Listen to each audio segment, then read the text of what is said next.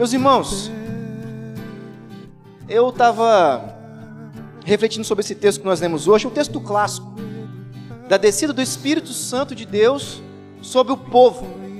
E uma palavra que veio na minha, na minha cabeça foi expectativa. Expectativa para receber alguém, expectativa por uma coisa que vai acontecer. Eu estava até comentando com a Bruna que, assim, algumas pessoas já conhecem a nossa história aqui. Se você quiser querer conhecer essa, a nossa história, que é bem longa e cheia de milagres de Deus, marca um café para a gente conversar, porque é longa. E se eu te contar, provavelmente eu vou esquecer alguma coisa, né? E a Bruna vai ficar, não foi assim não, foi assado, foi assim e tal. E aí eu sou um péssimo contador de histórias. Mas olha só, eu lembro que quando eu conheci a Bruna, e eu já contei isso aqui algumas vezes, eu estava no festival de sorvete na igreja, servindo, estava arrumando cadeira, sei lá, se eu tinha servido sorvete, eu não lembro. E aí eu lembro que eu vi a Bruna pela primeira vez. Ela estava, eu estava exatamente assim parado, arrumando a cadeira, e eu vi ela entrando na igreja, e ela tinha ido lá convite da prima dela. E eu lembro que ela passou assim, eu olhei para ela, mas assim, eu não senti nada, tá, gente? Assim, especial. Confesso a vocês. Mas eu nunca mais esqueci dela. E aí depois as coisas foram acontecendo e tal, a gente se conheceu, nós oramos, começamos a namorar. E a Bruna, ela é carioca, gente. Vocês já perceberam isso? Talvez conversando com ela, vocês já perceberam que ela é carioca, né? É, não, é verdade. Só que antigamente ela era muito mais carioca do que ela é hoje, né? e aí, é, por, por de diversas coisas que aconteceram conosco, nós já estávamos namorando, a Bruna precisou ir para o Rio de Janeiro. E ela foi para o Rio de Janeiro sem perspectiva de voltar. Porque ela morava na casa de uma tia e aconteceu diversas coisas que ela teve que ir para o Rio. E eu lembro que eu fiquei assim, Deus, agora que você me mandou minha varoa, você já está levando ela embora? Não faz isso comigo não, Senhor, pelo amor de Deus. E, e ela foi assim, sem prazo de volta. E eu lembro assim que Deus fez diversos milagres, meus irmãos, nessa época. E quando, do nada, assim, a Bruna foi, sem ter, foi embora, sem ter um trabalho, sem ter lugar para morar, em cerca de algumas semanas, ela já arrumou um emprego lá do Rio de Janeiro mesmo, e um lugar para morar, e ela ia voltar para cá. E eu lembro, meus irmãos, que meu coração encheu de expectativas. E na época ela veio de busão, né? Avião não, não tinha esse privilégio de andar de avião, aquele águia branca tal. E aí eu fiquei assim, caraca, bicho, a Bruna vai voltar. E meu coração encheu de expectativa. Por quê? Porque eu queria ver ela de novo. Porque eu sabia assim, caramba, como é que vai ser daqui para frente, mas eu tinha certeza que eu tinha encontrado alguém muito especial. Então, assim, expectativa. Eu não sei você, eu contando essa história aqui, simples. Se você lembrou de alguma coisa no seu coração, na sua vida, e alguma história que você teve muitas expectativas. Nesse caso, eu tinha expectativas de ver a Bruna de novo. E eu queria remontar apenas aqui a história do que estava rolando. E Lucas, esse nome é lindo, né? Lucas escreveu o, o Evangelho de Lucas, né? E também o livro de Atos. E aí o livro é conhecido como Atos dos Apóstolos. Mas talvez seja uma heresia, eu achar que talvez o, o, o livro, o nome mais legal para esse livro seria Atos do Espírito Santo. Porque, meus irmãos, a partir do capítulo 2 de Atos, o que nós vemos o que Deus fez com a igreja e com esses homens é algo extraordinário. Extraordinário. Pessoas comuns. Não se esqueçam disso.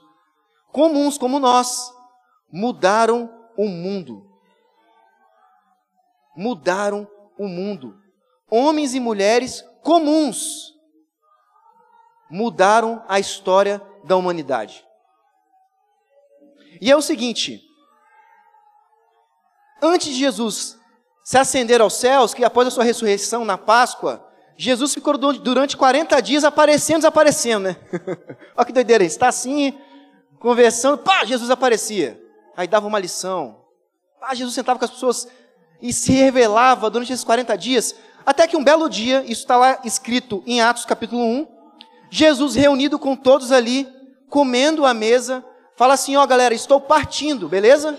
Estou indo embora. E olha que diz a palavra, a palavra do Senhor: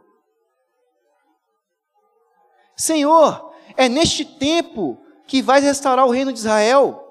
E Jesus responde para eles: Não lhe compete saber o que vai acontecer, mas vocês receberão poder quando o Espírito Santo descer sobre vocês.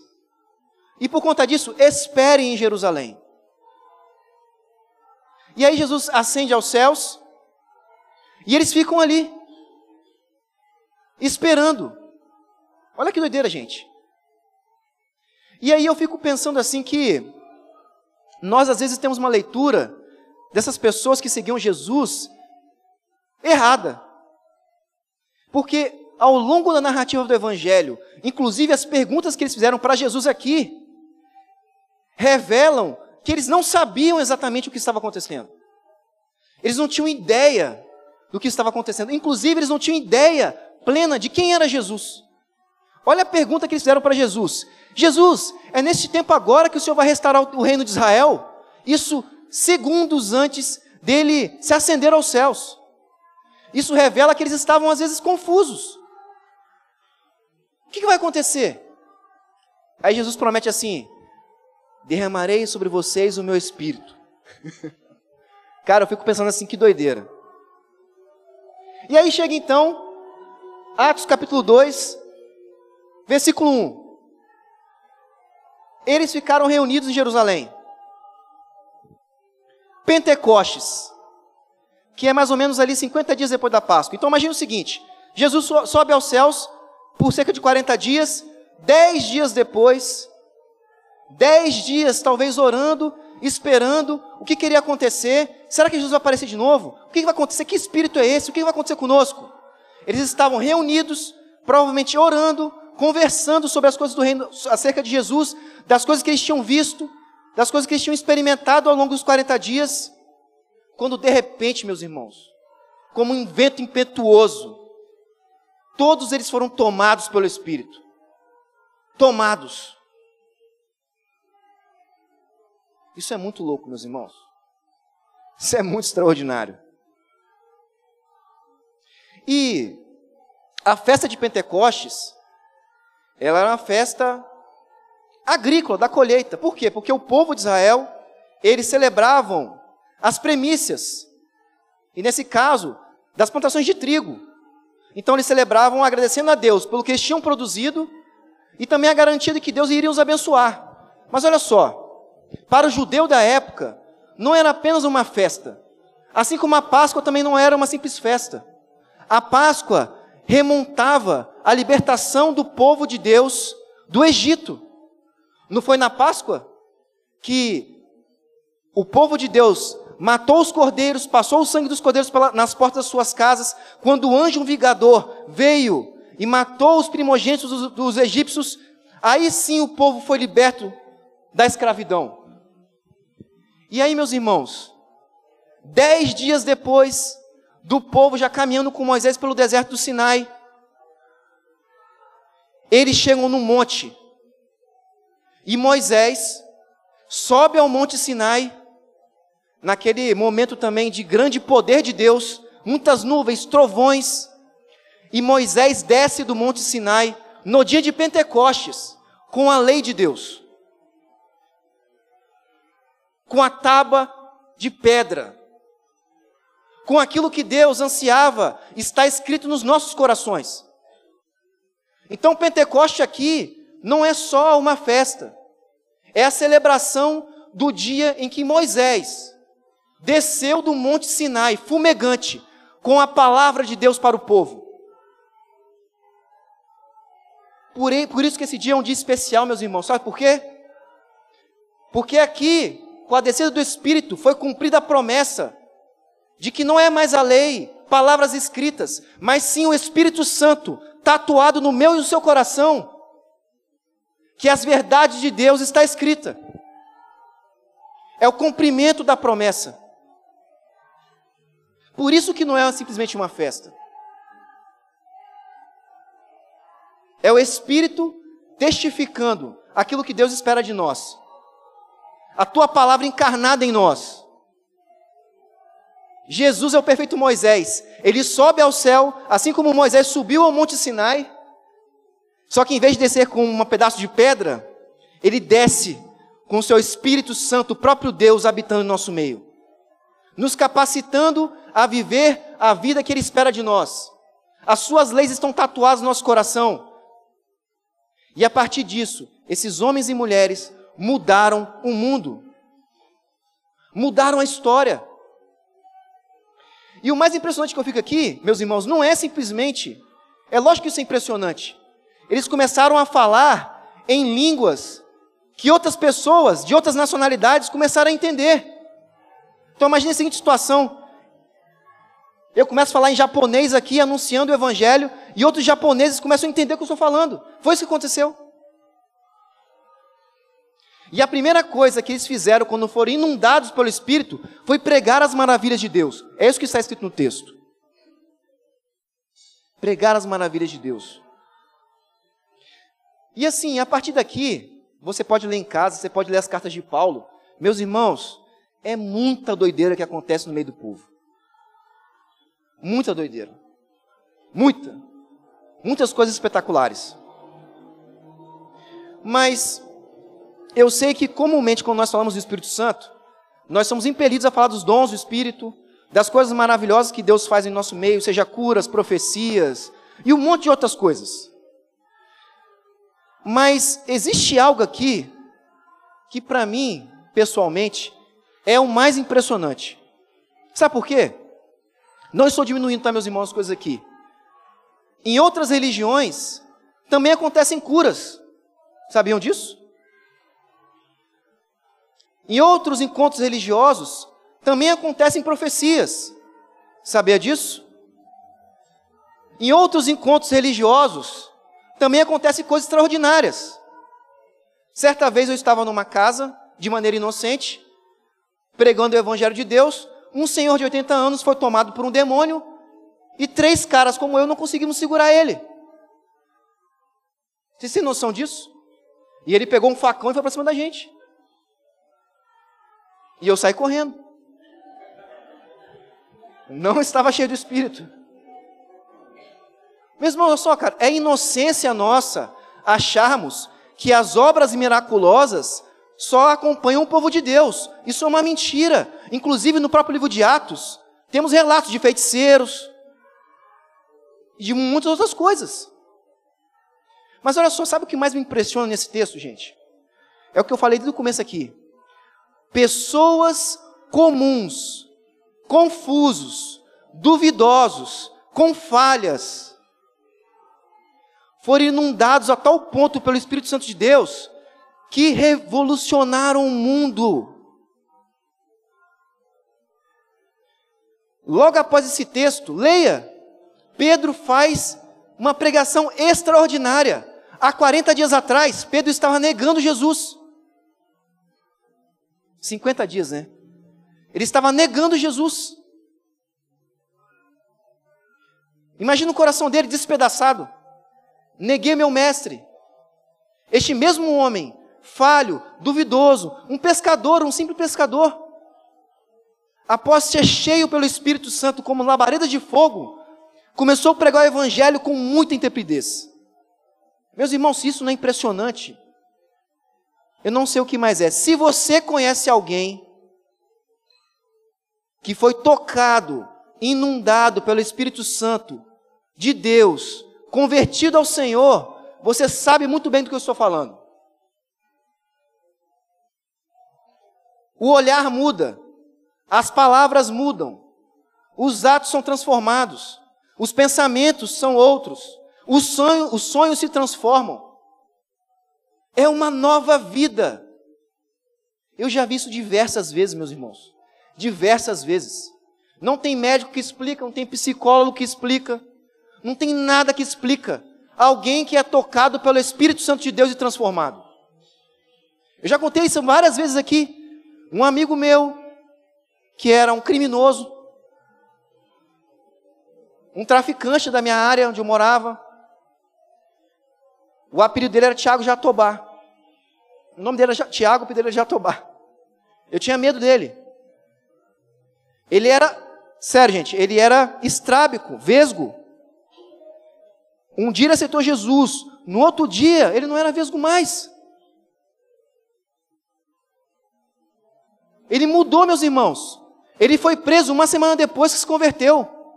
Chegou na cadeia, ele impeliu vários, várias rebeliões. Ele virou um pastor. Há duas semanas atrás ele era um bandido. Meus irmãos.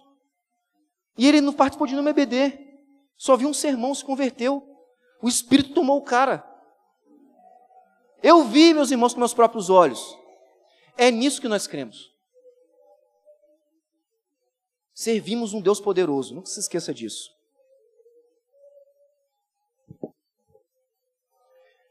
Confusos, perdidos, abatidos talvez porque Jesus tinha subido aos céus, cadê Jesus? E de uma maneira miraculosa, eles viram outras pessoas. Eu estava pensando esses dias, né? Assim, eu já falei algumas vezes aqui, eu fui um atleta de taekwondo, e por que, que eu comecei a lutar? Apesar de não parecer, gente, eu não tenho tantas medalhas quanto o Ninão, não sei se vocês viram o Instagram, rapaz, o Ninão tem muita medalha. Mas eu tive as minhas também. E eu lembro que meu pai, ele me colocou no taekwondo porque eu era um menino muito tímido. Muito tímido. E eu era tímido e não tinha maldade alguma. E assim, é uma inocência dizer para vocês que quem é lutador tem que ter um pouco de raiva no coração. Tem que ter. Ninguém bate porque, ah não, tem que ter raiva. E eu não tinha essa raiva. Eu lembro que meu pai botou no taekwondo, e eu comecei a ir no taekwondo, eu só apanhava, meus irmãos. Só apanhava. E eu sou da época que uma criança de 8 anos apanhava na academia. Isso não existe mais, né? Eu apanhava mesmo dos adultos. Olha que doideira, mas era assim. E eu não queria ir. E aí meu pai falava comigo: "Você vai".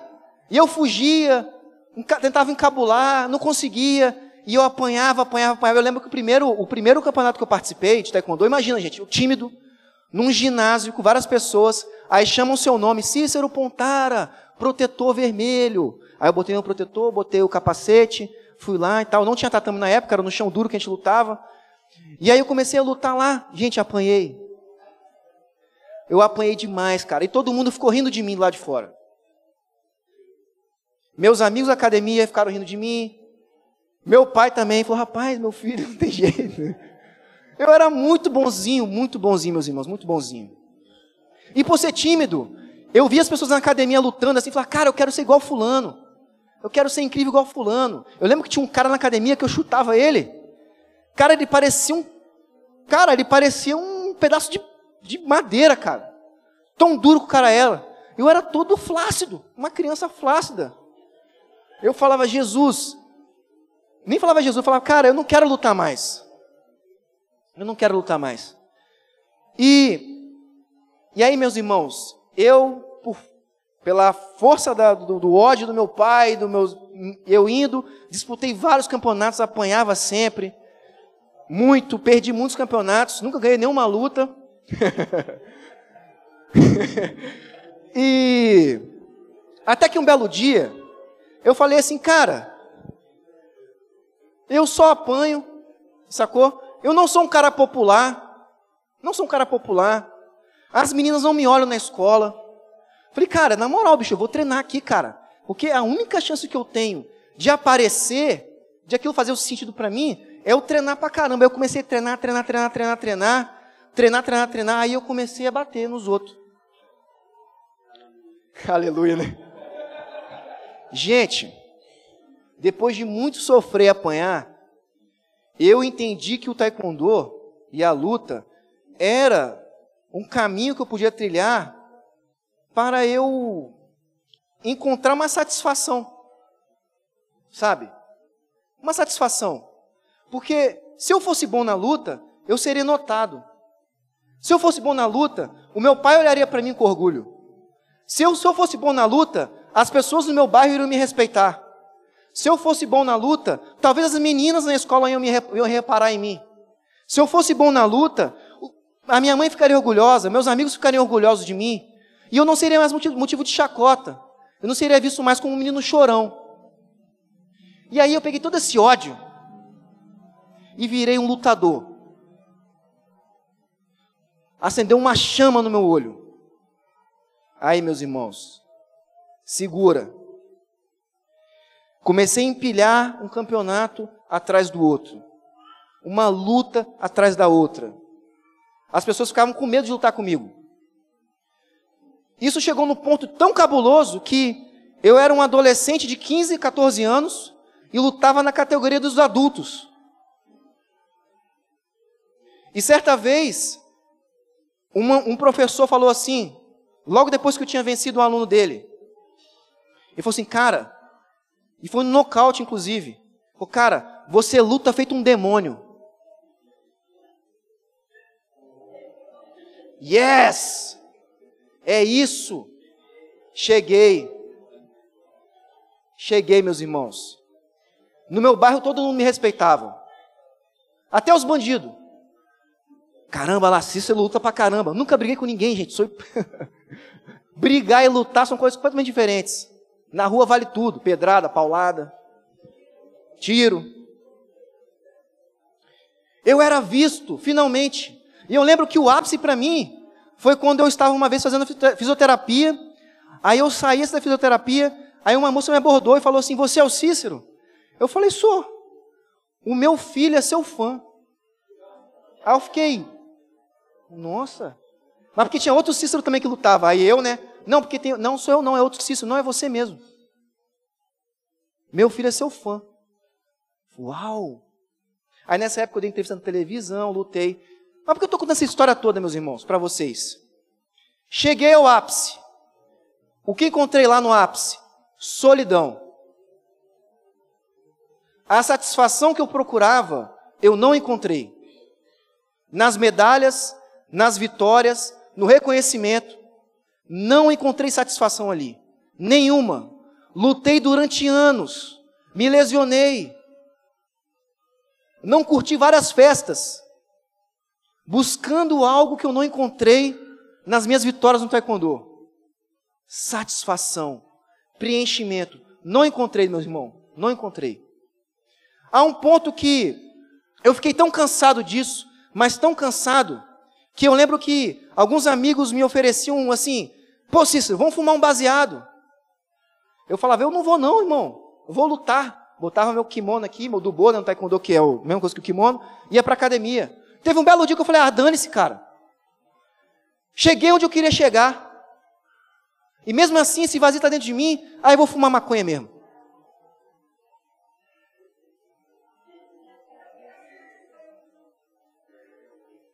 Meu bispo ficou horrorizado comigo.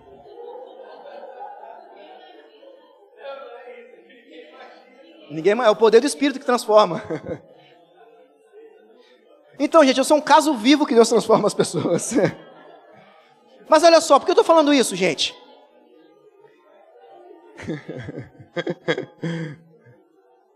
A insatisfação é como uma fome que não passa.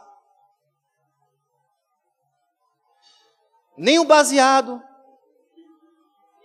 nem os rock. Que eu fiz isso, né? Substituí. Larguei o taekwondo, saúde, fitness, e fui para outro extremo, buscando o quê? Satisfação. E não a encontrei. A insatisfação é uma fome que não passa. Eu não sei exatamente, contando essa história toda para você aqui, qual é a sua insatisfação? E o que, que você tem feito para supri-la? Eu não sei. Mas eu tenho certeza que você faz algo hoje, ou faz diversas coisas, para preencher o vazio que tem em você. E eu fiz isso durante muito tempo, meus irmãos. Até que um dia Jesus me alcançou. O nosso coração é como uma bússola. Já viram uma bússola? Tem um monte de ponta assim? Né? Que para cada uma delas tem algumas coisas, por exemplo, meus prazeres, meus gostos, meus interesses, minhas vantagens, meu direito de ser feliz. Tudo isso para matar a nossa fome de sentido. De sentido, meus irmãos. Agora para para pensar. Eu usei esse exemplo para vocês ficarem chocados mesmo. Talvez o baseado fizesse mais sentido nessa história. Para alguém que está com vazio existencial. Mas uma luta, um esporte, algo tão valioso, tão saudável. Meus irmãos, não duvide da sua capacidade de pegar coisas boas e transformá-las em ídolos. Nenhuma dessas coisas irá satisfazer o seu coração. Nenhuma delas. Nenhuma delas. Nenhuma. Seja sincero com você. Sabe por quê? No dia que você chegar lá, onde você tanto quer, massa, é mais legal você chegar lá. Mas não tem expectativa que isso vai curar a sua dor. Porque não vai. Não vai.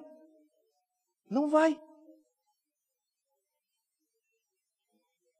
Eu fico pensando assim, gente, não é à toa. Eu não sei, tem várias, dão várias explicações, mas por que, que os países nórdicos, que são os mais igualitários, são os mais perfeitos, com as melhores educações, são os lugares onde tem mais índice de, de suicídio? Qual é o sonho do brasileiro, meu irmão? Se esse país fosse justo, se esse país tivesse Justiça. Somos um país de terceiro mundo. Essa semana passada mesmo, chegando domingo da igreja de noite, assassinaram um cara na minha rua. E eu falei com a Bruna, fui lá, olhei. Caramba, cara, um cara que morreu tal. Acostumado, já vi isso minha vida toda. Aí eu fui para casa, desci, eu falei, caramba. Camburão, camburão não, aquele. É camburão que fala? O. É, rabecão, é isso aí. Pegou ele, levou ele embora, meus irmãos, a vida seguiu de todo mundo. Eu olhei para minha rua, pessoal passando para comprar lanche, pessoal indo para a igreja, como se nada tivesse acontecido. Esse é o país que nós vivemos, meus irmãos. Agora, o que explica por que lá na Noruega, se morrer uma pessoa assassinada, acho que o país para. E por que muitas pessoas se matam então?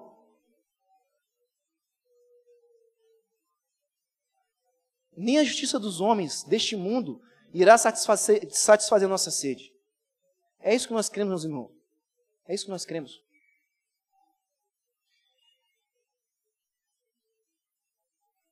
Fomos criados por Deus e para Deus.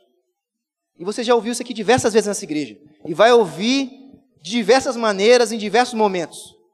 Existe um vazio no seu coração, no meu coração, que só pode ser preenchido com um relacionamento com Deus. Uma peça. Quando você monta um quebra-cabeça e tem uma peça que não, que não encaixa, não adianta forçar, meu irmão. É só Deus que é essa peça que pode trazer clareza sobre tudo quem você é. Caramba, se você saiu lá de Pentecoste, falou da sua vida e o que, que isso tem a ver com a mensagem de hoje, meus irmãos? Com o dia de hoje? Tudo a ver, meus irmãos. Sabe por quê? Diante do Espírito Santo de Deus, todas as insatisfações são esmagadas. Platão disse uma vez que o homem, ele é como um vasilhame cheio de furos no qual nunca ele se sente completo. Mas não é isso que nós cremos, meus irmãos. Nós cremos que se o Espírito Santo de Deus nos inundar, nos invadir, assim como fez com esses homens, nós seremos plenamente satisfeitos. Plenamente satisfeitos. Plenamente cheios de propósito. Gente, mas não é um encher qualquer. É um encher que transborda. Que transborda. O texto diz: Isso é muito doido. Olha só.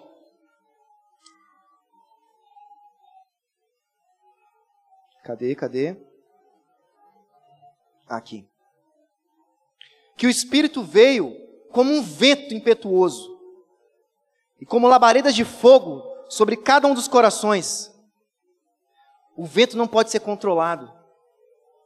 Eu não sei explicar, meus irmãos como uma pessoa esvaziada, sem propósito algum, enferma, de maneira miraculosa, vira outro ser. Não tem explicação. É o Espírito de Deus que sopra onde Ele quiser. Que sopra onde quiser, meus irmãos, dando sentido aonde não tem sentido. O que é afinal então ser cheio do Espírito?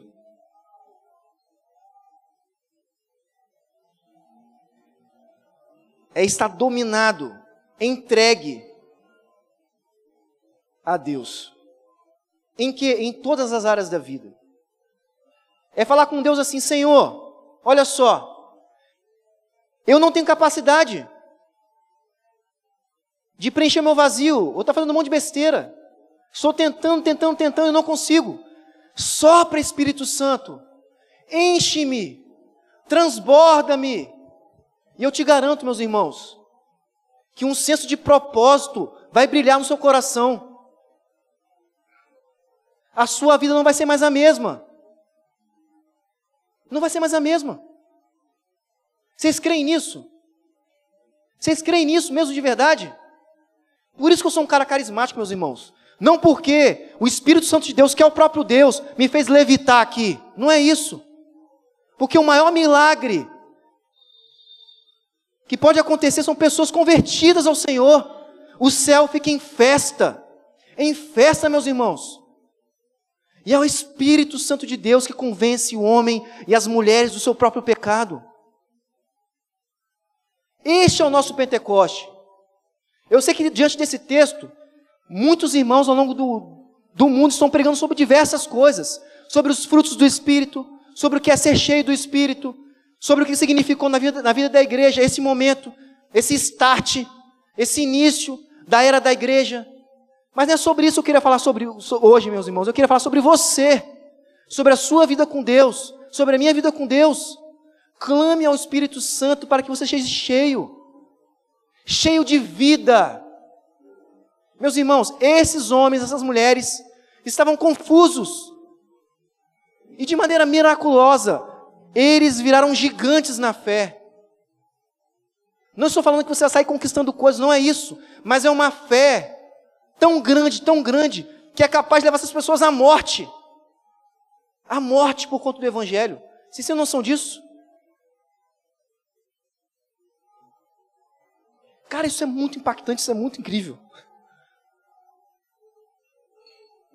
Não apaguem o espírito, Paulo escreveu. Vivam pelo espírito. O apóstolo Paulo também disse sobre isso. Sejam guiados pelo espírito.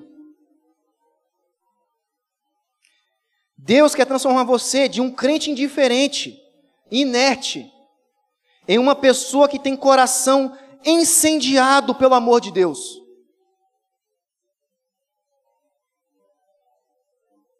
Deus quer transformar você de um crente indiferente e inerte em uma pessoa que tem um coração incendiado pelo amor de Deus.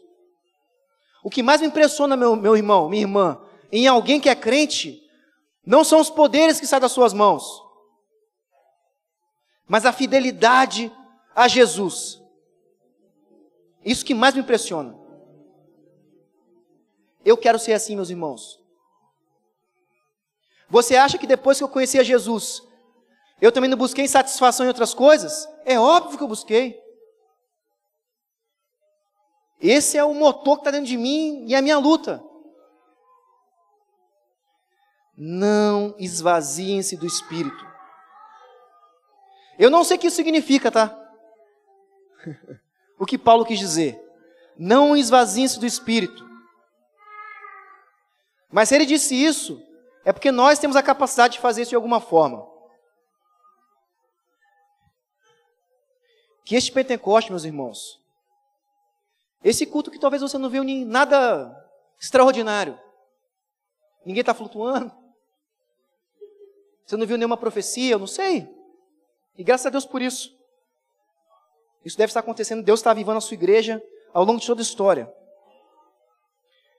Mas eu queria trazer uma mensagem de Jesus para você hoje. Muito simples. Você está afim de entregar sua vida a Jesus? E quando eu falo isso, você sente um, um calor no seu coração, mesmo que seja uma fagulha pequena. Você quer entregar sua vida a Jesus? Aqui eu não estou falando de quanto tempo de crente você tem, não, tá? Você quer entregar a sua vida a Jesus?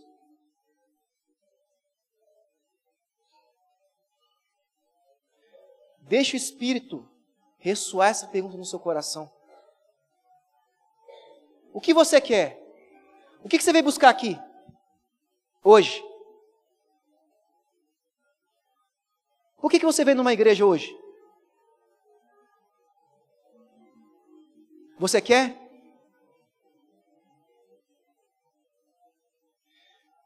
Meus irmãos, eu creio muito eu sei que muitos meus irmãos creem aqui também. Que Deus pode incendiar o seu coração. Incendiar. Incendiar. A ponto de você desejar a Deus como você nunca desejou.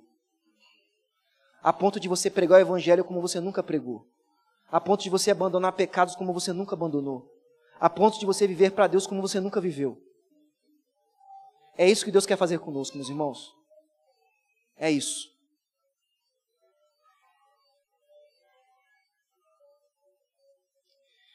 E o que o Espírito fará quando chegar? Isso ninguém pode imaginar. Esteja preparado para o vento e o fogo, por uma limpeza drástica em todos os cômodos empoeirados da sua vida. Em todos os cômodos empoeirados da sua vida. O Espírito Santo de Deus é o Deus presente hoje. Amém? Vamos ficar de pé e vamos fazer uma oração juntos? Uma oração que eu que eu peguei de um livro. Feche seus olhos. Abra suas mãos assim.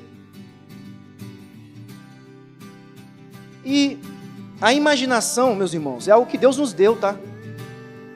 Feche seus olhos. Imagine as suas mãos como se você sentisse o Espírito tocando nelas. Feche seus olhos e imagine o fogo do Espírito no seu coração. Amém? Faça isso.